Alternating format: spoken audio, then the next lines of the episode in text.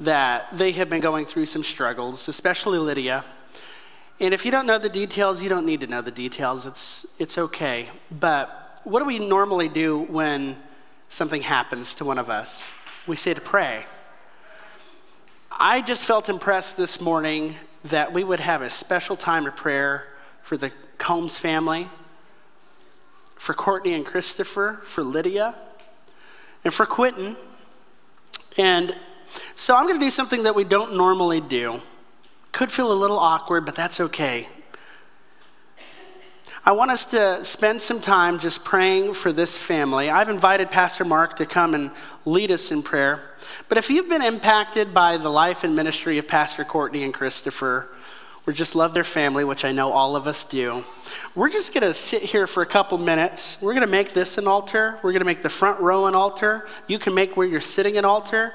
And we're just going to lift up for a few moments this precious family in prayer. Does that sound like a plan? Because we believe in the power of prayer, don't we?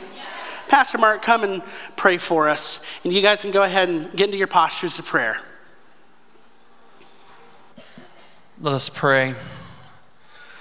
O God, our help in ages past, our hope for years to come. You said in your word if there would be any sick, call for the church to gather around. And your word says that the prayer of faith will heal the sick, will raise the dead, and if there'd be any sins, they'll be forgiven. Now, Father, we've come on behalf of the Combs family today. We don't have any strength in, in ourselves. We don't have any power in ourselves. We don't have any magic, so to speak, in ourselves. But we come in the wonderful name of Jesus on behalf of some people that we love, on behalf of some people that have been under attack of the oppression of hell and the force of darkness. And Father, in agreement in faith in this room right now, as we reach out in faith, we lift Lydia to you. And in the name of Jesus, we ask that you would heal her body from this moment right now forward. Lift her up, touch her physically, emotionally, in every way. Lift her body today and strengthen her. We pray over Pastor Courtney today that you would lift her up and you would strengthen her body and you would help her. We pray over Christopher today that as he leads his family and no doubt the helplessness that he feels in moments as he looks around and sees there's nothing he can physically do, that you would lift our brother today by the power of God. I pray for Quentin as well, that you would lift him up and strengthen him, that you would do, resist the power of hell in the name of Jesus from the Combs family. We come against the enemy in the name of Jesus for the Combs family. And we ask you to lift them up and bring healing and bring deliverance. And may the next word that we hear be the note of victory, be the word of praise of how you've helped, how you've healed, and how you've delivered. We claim it, we believe it in the name of Jesus today. And Father, we have nothing that we can give to you in return, but we will lift our voices in praise. And we will live our lives in praise for what you do for some people that we love and we care about. In the name of Jesus, we ask you to bring healing today and help. And the rest of this service, may your name be glorified. May your will be done. May your anointing come upon Pastor Joey today and lift him above himself and fill him with the Holy Ghost that he may give us the words that we need to hear today from heaven. In Jesus' name, amen. amen. Amen. Amen. Thank you for that, Pastor Mark. Thank you. Kids, you're dismissed. Thank you.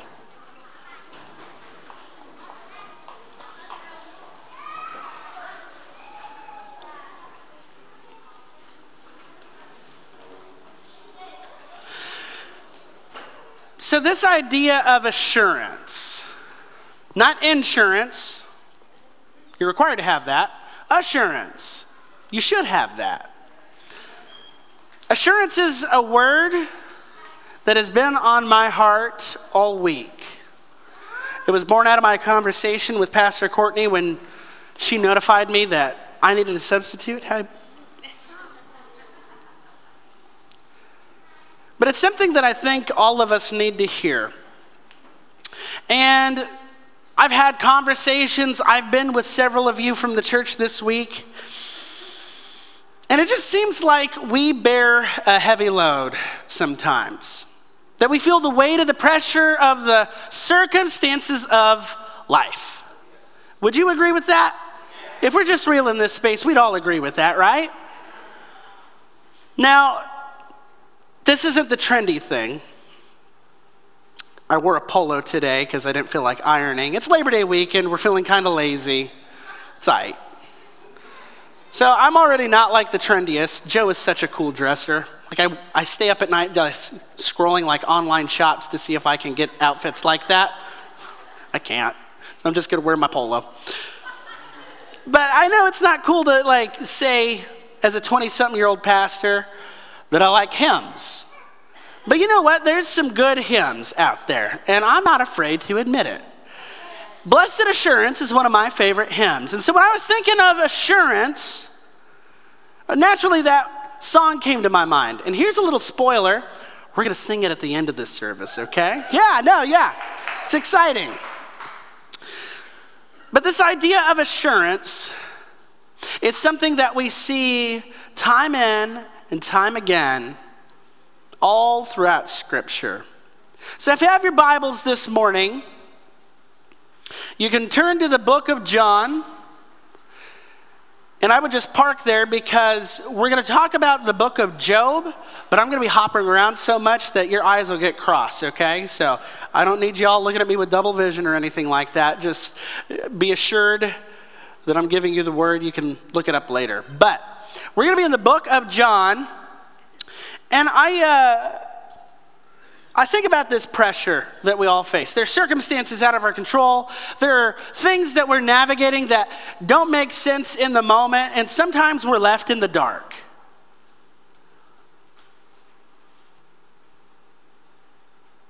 And it can be scary, can fill you with feelings of uncertainty. But you've got His Word on it that no matter what you're going through, He's going to see you through. So, what I learned about Jesus this week, I looked at this scripture a little bit differently. We're in chapter 19, verse 30, and it's just one verse. It says this When Jesus had received the sour wine, he said, It is finished. Everybody say that. It is finished. And he bowed his head and gave up his spirit. I was reading this verse this week, and I read it as words of assurance. Now, let's put this text in context. This was not a happy scene. This is a scene of your Lord and Savior hanging on a cross, enduring excruciating pain. He's been beaten, he's been battered, he's bloody. A crown of thorns rests on his head. He's hanging on a tree. You talk about the pressures in life, and I don't mean to belittle your pressures or my pressures.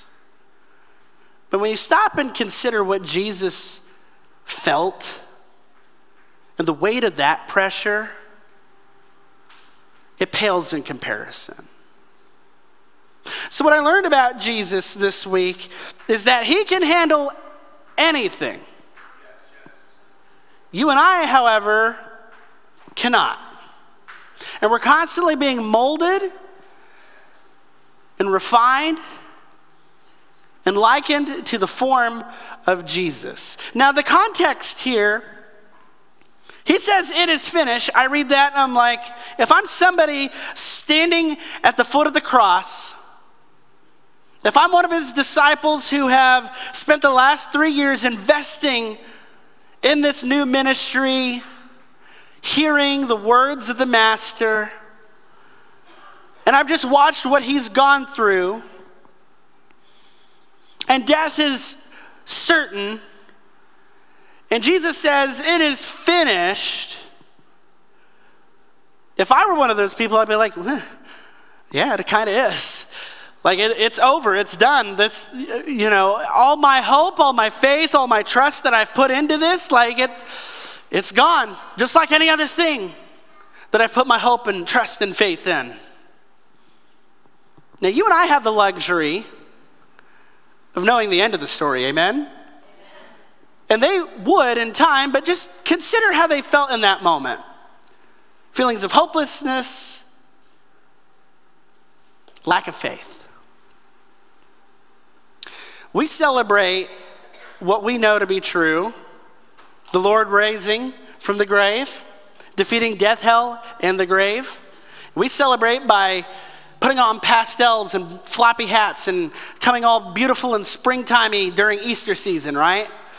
But this was a dark situation for some of these people. They literally put their life's trust in Jesus. So, what have I learned? Jesus can handle anything. You and I, not so lucky at times.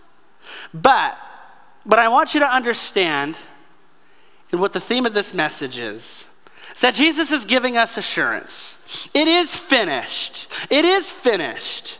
And maybe they didn't think about it in the way that you and I do now, but when you translate it is finished into the original language, what Jesus was saying is it's paid in full.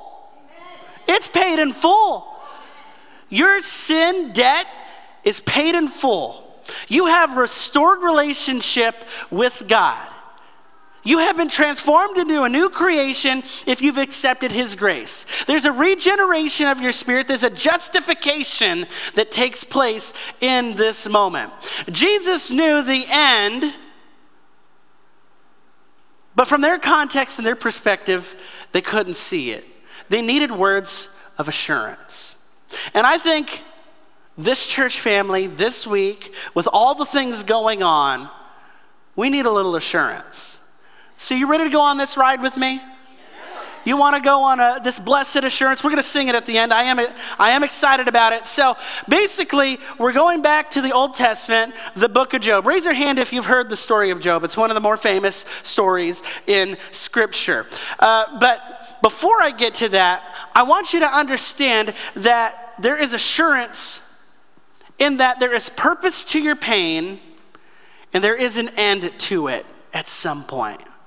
Though we don't feel it, don't, though we don't understand it, your pain has purpose and it will come to an end. And I don't think any other story in the Old Testament quite uh, gives us the example quite like Job. And so the book of Job, it's the original horrible, terrible, very bad, no good day. Like Job just gets crap thrown at him.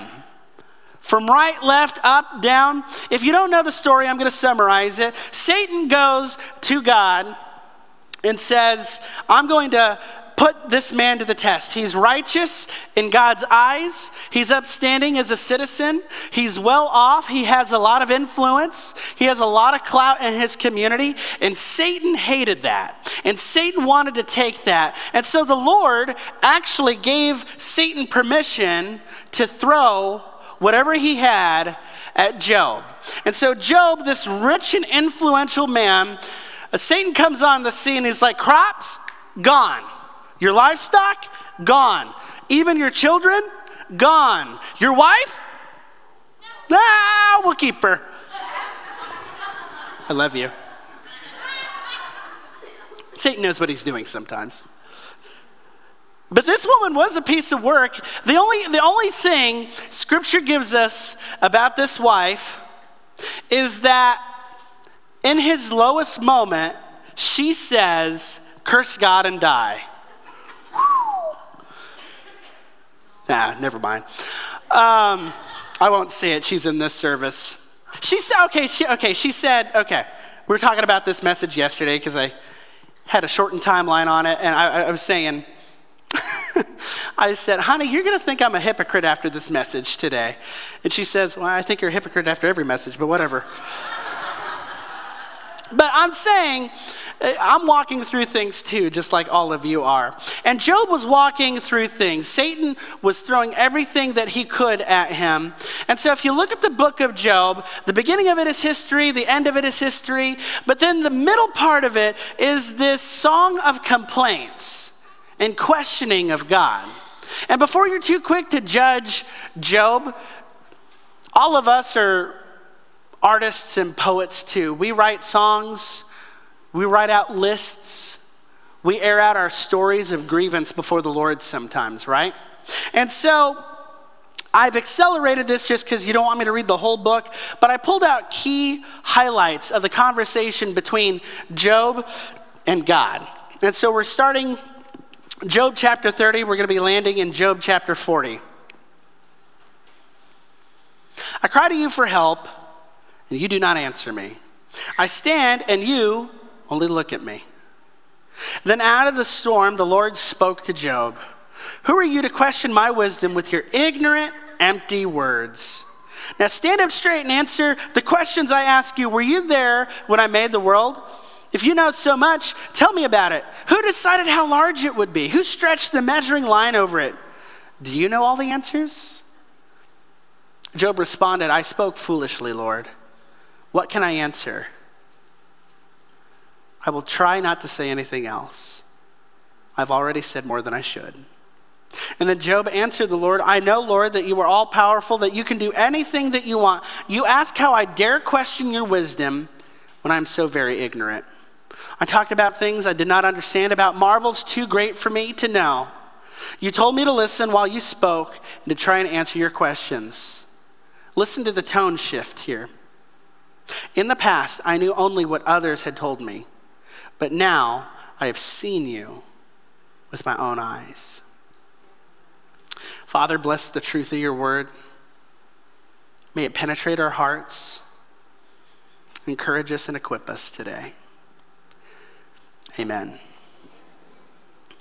Job didn't get the answers on his timeline. And newsflash, you probably won't either. You've all been there in moments of frustration, haven't you?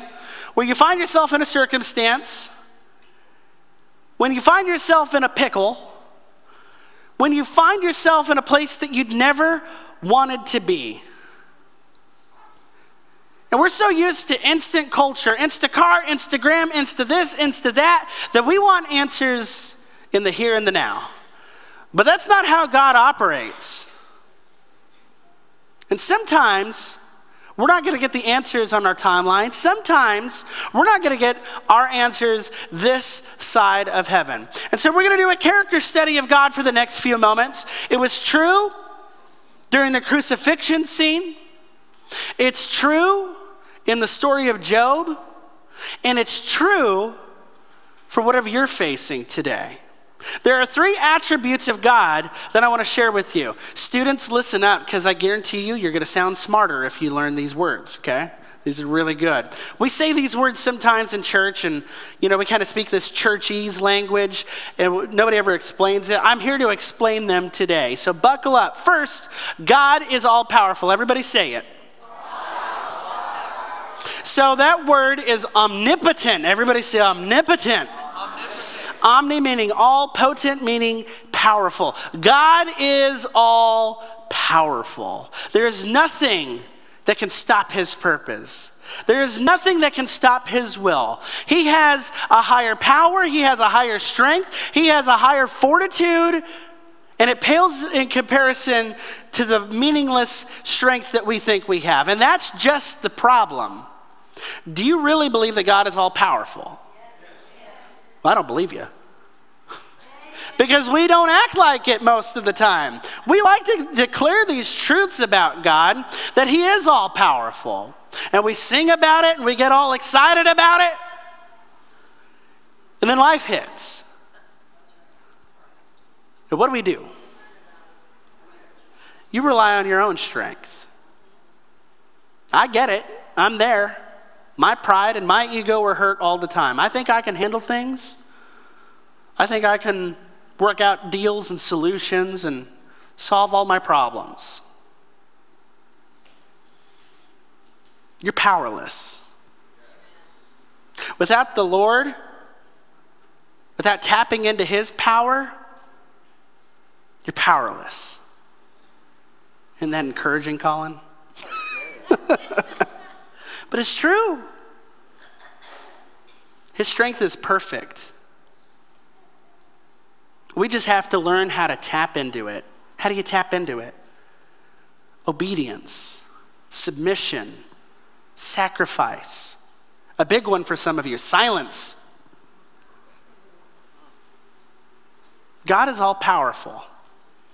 I'd rather have hope in an all powerful God than certainty in a very limited me. But it's more than just agreeing with it, it's actually living it out. Job was in a tough place. Job didn't really deserve what was being thrown at him. Job didn't have, Job didn't have the answers as to why he was going through what he was going through. But when you heard that tone shift at the end, it came out of a place of experience. He saw the almighty power of the hand of God. Omnipotent. Everybody see omnipotent.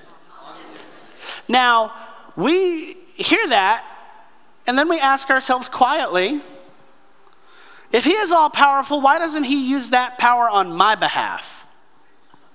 Good question. Remember when I said there probably won't be all the answers this side of heaven? We can't understand what the Lord is doing oftentimes. But we do have assurance in Colossians. It says this Look at this Son and see God's original purpose in everything created. For everything, absolutely everything, above and below, visible and invisible, rank after rank after rank of angels, everything got started in Him and finds its purpose in Him. He was there before any of it came into existence, and He holds it all together right up to this moment. So, newsflash God is actually holding things together and far better than you realize. And Job had no other recourse but to say, God, you are doing things that are so big and wonderful, I had no idea. God, you're all powerful, you're omnipotent. Second word, omniscient. Everybody say omniscient. Omniscient, God is all knowing.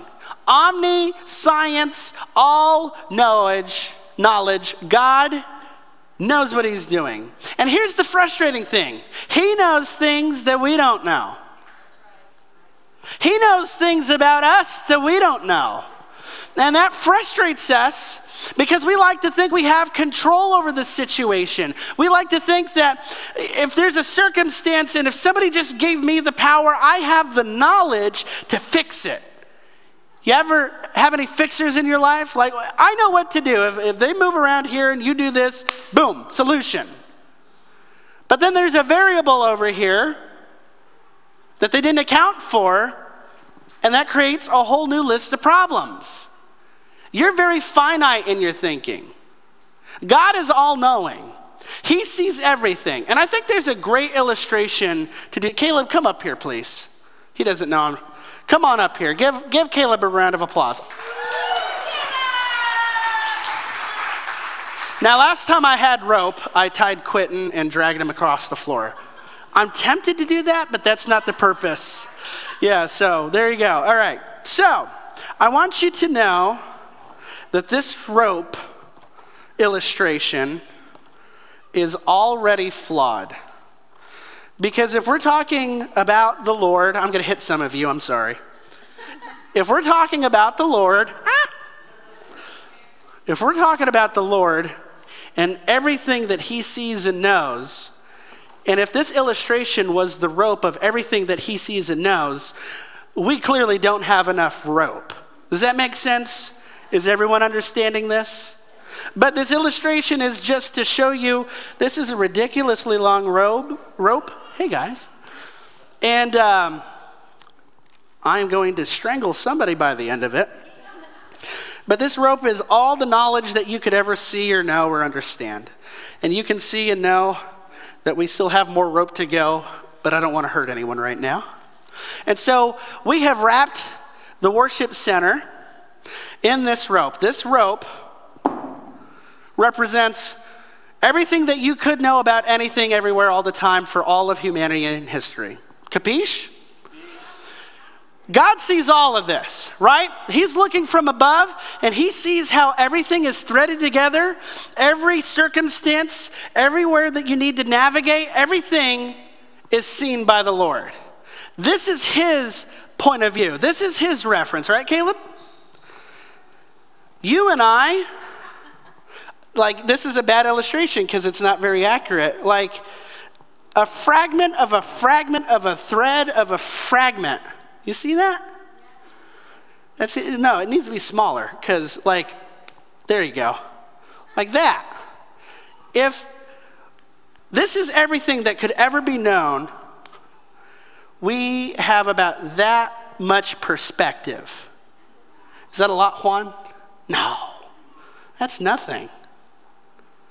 Then why do we act like we know it all? Right? Why do we act like we know it all? God is all knowing. He sees from above. Nothing is hidden from his sight. But sometimes we want to be in the pilot's seat and we just want to focus, like, okay, God, I know what I'm doing. I got control over this. This is mine. And then all of this happens. Give Caleb a round of applause. Also, Caleb, you're in charge of picking this up after service.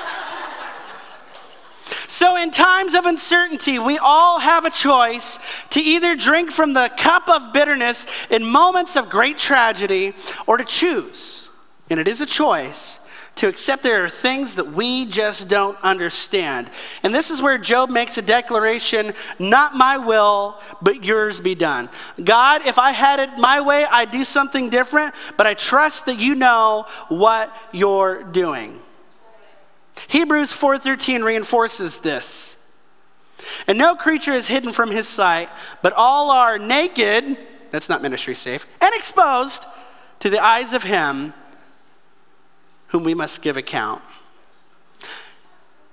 Have you made a declaration like that? Not my will, but yours be done. Lord, I don't have control over my circumstances. I don't see the full picture, but I believe that you are all powerful and God, I believe that you're all knowing, so I'm just going to put it in hands that are greater and stronger and bigger than mine.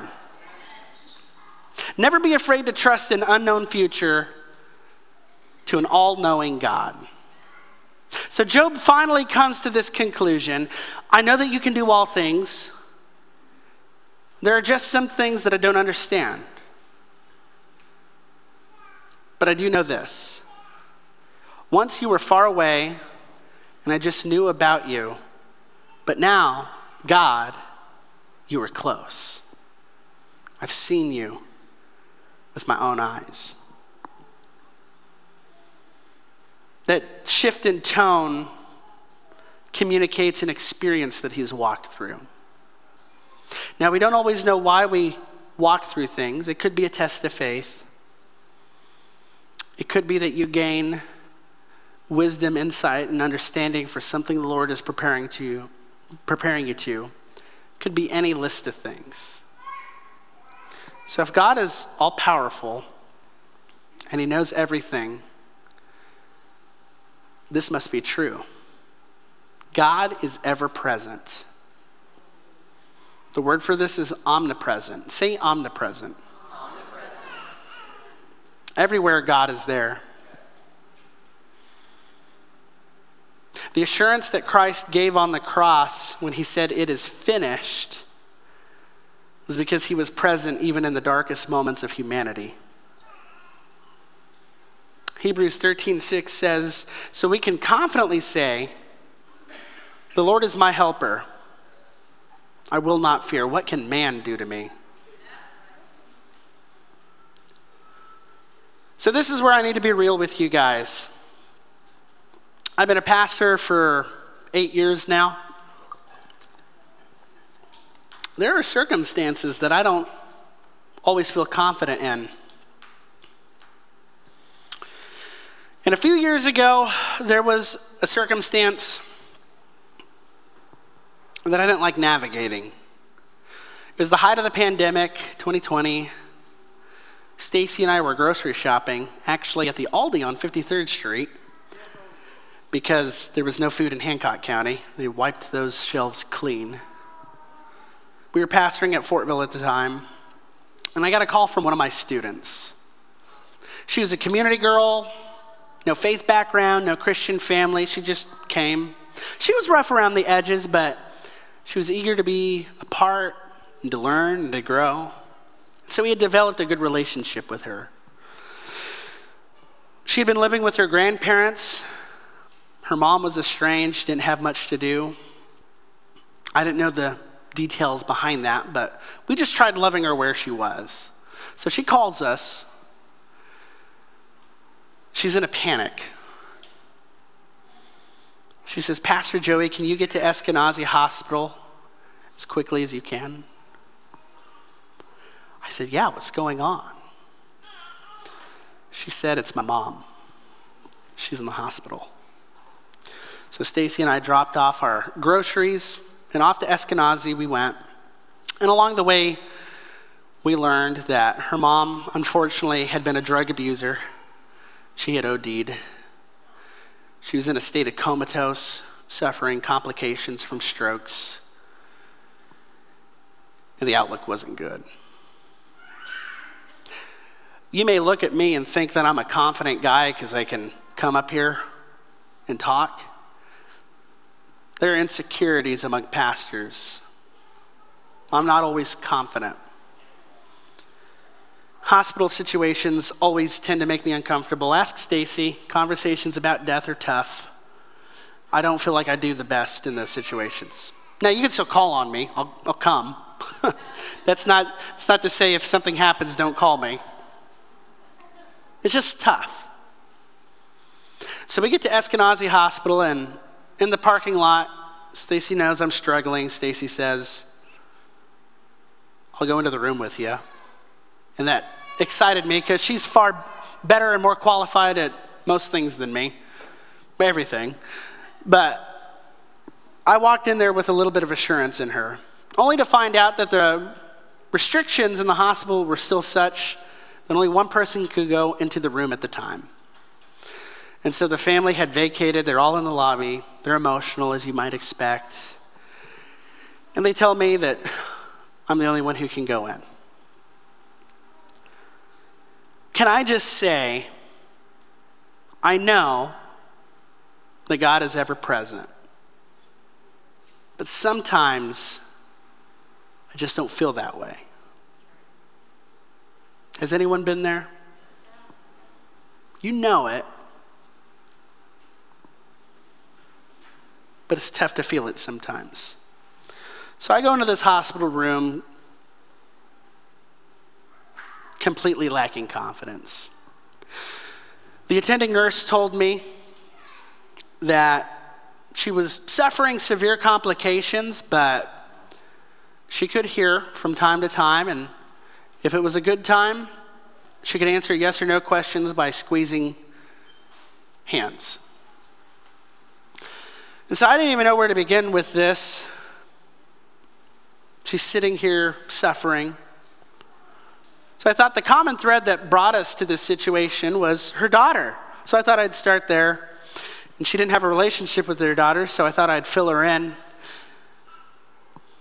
She's sweet, she's smart, she's confident, she's willing to learn and grow. Just trying to give, her, give her something positive to cling to. But I knew my purpose in that moment, and I couldn't not acknowledge it. And so I went up by her bedside and I held her hand and I said, I'm going to pray with you and for you. And if at the end of this prayer you agree with me, if you can, squeeze my hand. So I just start proclaiming truths about God. He's Jehovah Jireh, He's your provider. Jehovah Nisi, He's your victory. Jehovah Shalom, He's your Prince of Peace. He's Alpha and Omega. He loves you, He sees you, He wants relationship with you. He offers you grace. It's not dependent on how you've lived your life. It's a matter of accepting it. He wants to be in relationship with you for eternity. He loves you so much. Then I said, Amen.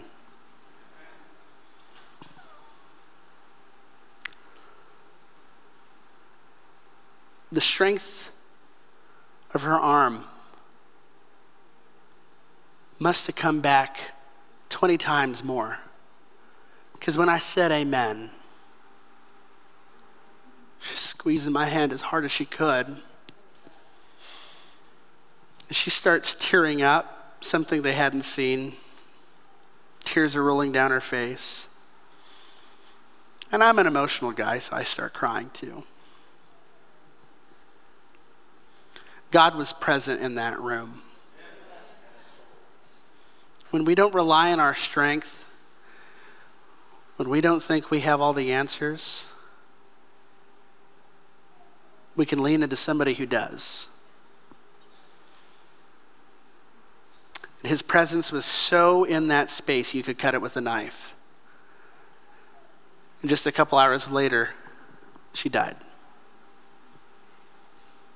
So, as a pastor, there are two ways you can conduct a funeral.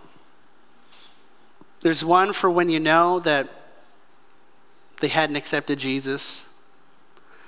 There's another track where you know that they placed their faith in Him.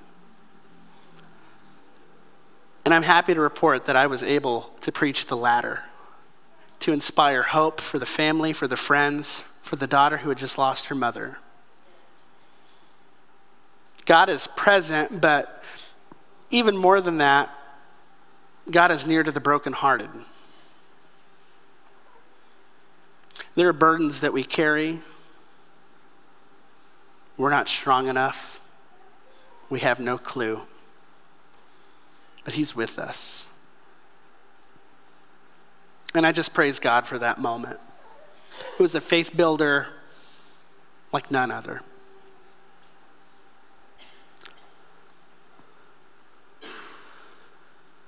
So I'm on this journey of fatherhood. It's a crazy journey. I'm only two years in, it's not that long. Annie's a blessing. She's in her terrible twos. In fact, last Sunday I was late to church because she wouldn't listen to me. She was doing things the way that she wanted, and the way that she wanted to come to church was butt naked. it's this funny scene where I'm just like running around sweating, and she's butt naked, and put on your dress, honey, you're gonna make me late. We're gonna be homeless. She just points at the TV and says, Bluey. I'm learning on this new journey of fatherhood a new perspective. and just as I get frustrated because I have to repeat myself, because I know more and I'm able to do more and I'm present with Annie, I have to repeat myself so on and on again. She just doesn't listen. And then in my quiet time, the Lord smacks me upside the head and says, That's you, you're Annie. Not running around butt naked, but acting disobedient. And I repeat truths to you all the time, Joey. Could you just stop going by your own agenda? So I'm going to be like God right now, and I'm going to read a whole host of verses that reinforces this. God is our refuge and strength, a very present help in trouble. If I ascend to heaven, you are there. If I make my bed in Sheol, you are there. For you are the God in whom I take refuge. Why have you rejected me? Why do I go about mourning? Because of the oppression of the enemy. Why are you cast down, O my soul? And why are you in turmoil within me? Hope in God. I shall again praise him, my salvation and my God. Do not be afraid of them, for I am with you to deliver you, declares the Lord. They will fight against you, but they shall not prevail prevail against you, for I am what? With you, declares the Lord, to deliver you. And behold, I am always with you to the end of the age. So, a declaration over us today is when I know that God is with me, I can face whatever is against me. You may not get your answers on your timeline or even this side of heaven, but you can trust the Lord in knowing that His timing is perfect. He's omnipotent, He's omniscient, He's omnipresent. So, let's go back to this idea real quick, because I, w- I want to end this on an encouraging note. Blessed assurance. Do you cling to that blessed assurance this morning? Do you really? Okay, well, maybe most of you will join us by the end of it. So, I'm a nerd for history and stuff. Fanny Crosby, she's the one who wrote this hymn. I'm going to give you a little history lesson. She was born in 1820. She lived 95 years. She wrote 8,000 hymns in her lifetime. I've not written 8,000 words, I don't think. It's crazy. But what you need to know about Fanny is that she only had her vision about six weeks of her life. There was medical malpractice. They rubbed something called mustard poultice on her eyes, and it burned her eyes, and she was permanently blind for her entire life. And so when you understand her story, you gain a new appreciation for the lyrics that she wrote. She suffered throughout her whole life, but out of that suffering and pain came a beautiful relationship with God that overflowed into some of the most well known and well loved words that you and I sing at church. And like I said, arguably, Blessed Assurance is her most famous hymn. Can I read it to you? And then we'll sing it. Blessed assurance, Jesus is mine. Oh, what a foretaste of glory divine. Heir of salvation, purchase of God, born of his spirit, washed in his blood. Second verse, perfect submission, perfect delight. What? Visions. Did you hear that? Okay, I don't feel like you guys are paying attention. Fanny was blind, and she's writing about visions. I don't know if that's like, I, it's just cool to me. Visions of rapture now burst on my sight. Angels descending, bring from above echoes of mercy, whispers of love. Verse 3 Perfect submission, all is at rest. I and my Savior, happy and blessed. Watching and waiting looking above, filled with his goodness, lost in his love. This is my story. This is your story. This is our song. And you know what? In the middle of sickness and uncertainty and things that we can't control, we're going to praise our Savior all the day long for the work that He did on that cross for the attributes of God that got Job through his circumstances, he will surely see us through. And if you need just a little bit more encouragement this morning, let me declare four truths over you and your family. I know that God loves you. I know that God wants the best for you. I know that God has a plan for you, and I know that God will bring you through. And how do I know that? Because He's all powerful, He's all knowing, and He is always with you. So, what's the point? What's the, yeah. What's the point this morning? Your struggles have a purpose, and your pain has an end. You're not going to be in the place that you've been for eternity. Because just like Fanny, though she couldn't see, she had assurance. And you know what she's doing? She's looking at the face of her Savior in heaven today, completely healed of the afflictions that she endured on this earth. So let this be a faith builder Place your hope in God. He has done it before, He'll do it again for you. I believe. So let's stand. I'm going to read one more scripture. Go ahead and stand to your feet. And let this just be a declaration over your life today. It's found Lamentations 3 21 through 23. But this I call to mind, and therefore I have what? Hope. The steadfast love of the Lord never ceases. His mercies never come to an end. They are new every morning. Great is your faithfulness. Everybody say that with me. Great is your faithfulness. Say it again. Great is your faithfulness. We have this blessed assurance. Team, come and sing.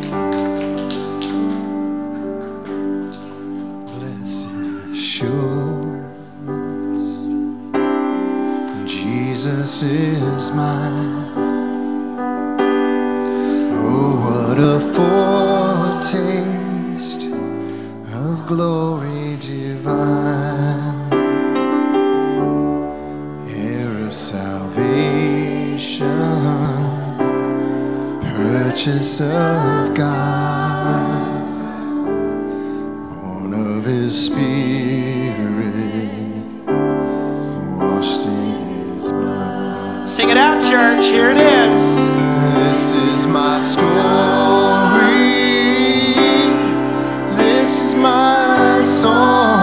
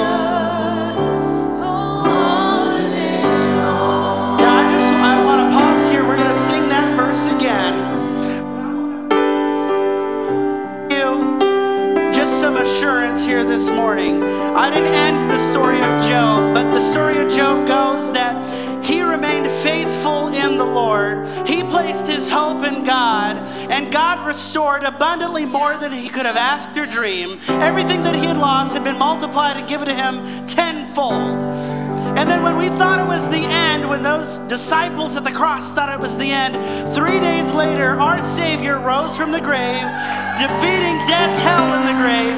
And there is hope eternal for those who believe. So, with that knowledge, let's sing this one more time.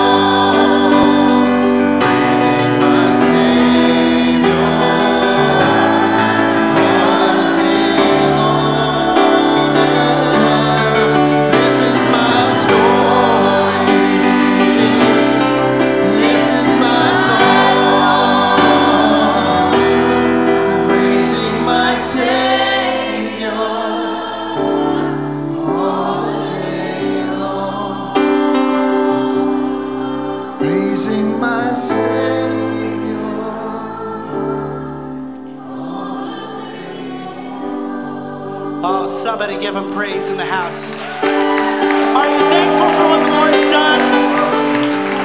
Listen, your purpose, your pain has purpose, but it will come to an end. Remain steadfast. Cling to the hope. He's with you. Amen? Bow your heads. Father, we just we give you all the praise in this space, Lord. Thank you for who you are. Thank you that you're always present, that you're all knowing, and that you're all powerful, and that we can place our trust and our hope in an infinitely powerful God. Now, Lord, here's the hard part. We can be encouraged and we can be excited in this space, but now we have to go live it out. God, would your Holy Spirit just weaken our hearts into submission? Fill us with a holy hunger, God. Empower us to live the life that you've called us to. And in moments where we don't have the answers, allow us just to rest in you. God, be with my church family. Give them the rest they need on this Labor Day weekend. And God, may they be encouraged. We pray all these things. In your name I pray. And everybody said. Amen. Thank you guys. Play it again. Just sing it again as we're going out. I love this.